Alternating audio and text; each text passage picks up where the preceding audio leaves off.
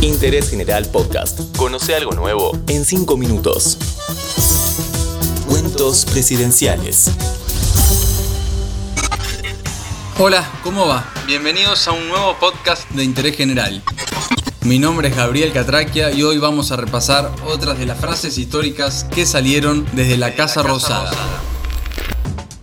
La frase de hoy uno podría escucharla de un técnico de fútbol antes del inicio de una nueva temporada. O por qué no, de parte del presidente de una empresa, presentando en reunión a su nuevo equipo de trabajo. Pero no.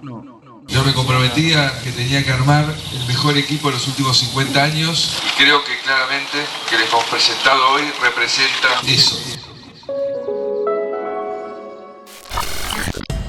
Esta frase la dijo Mauricio Macri el 2 de diciembre del 2015, cuando presentaba su gabinete luego de ganar las elecciones y asumir un nuevo mandato presidencial en la Argentina.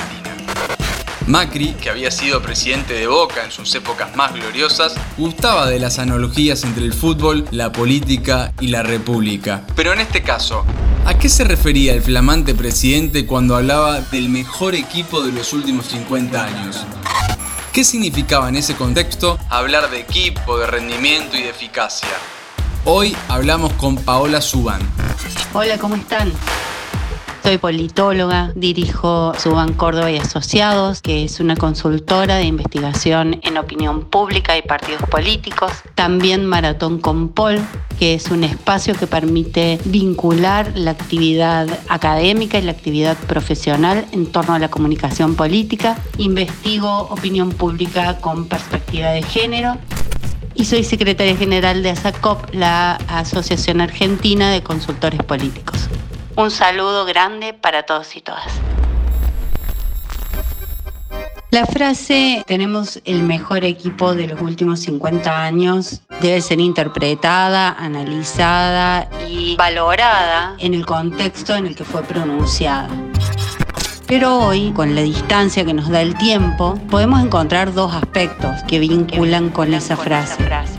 Por un lado, una narrativa discursiva que lo que intentaba hacer era vincular o linkear a la sociedad con una sensación de transparencia, de eficacia que se relaciona con un equipo de trabajo que encuentra similitudes con un equipo de empresarios que saben gestionar y que saben llevar adelante sobre todo la marcha de la economía que tenía que ver con ese contrato electoral explícito que Cambiemos había firmado con la sociedad.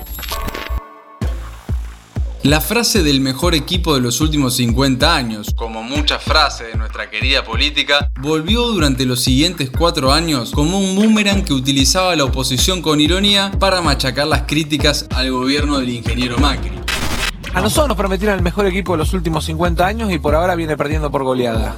Porque en definitiva tuvimos 40 puntos de inflación, el mejor equipo de los últimos 50 años y la primera imagen era todo sonrisas, que ahora fíjate cómo quedó. Desde ese entonces, esa supuesta eficacia de equipo fue puesta en duda por muchos sectores de la Argentina cuando el rumbo de la economía no mostraba señales de recuperación. Y veníamos bien, pero de golpe pasaron cosas, pues también el mundo está volátil.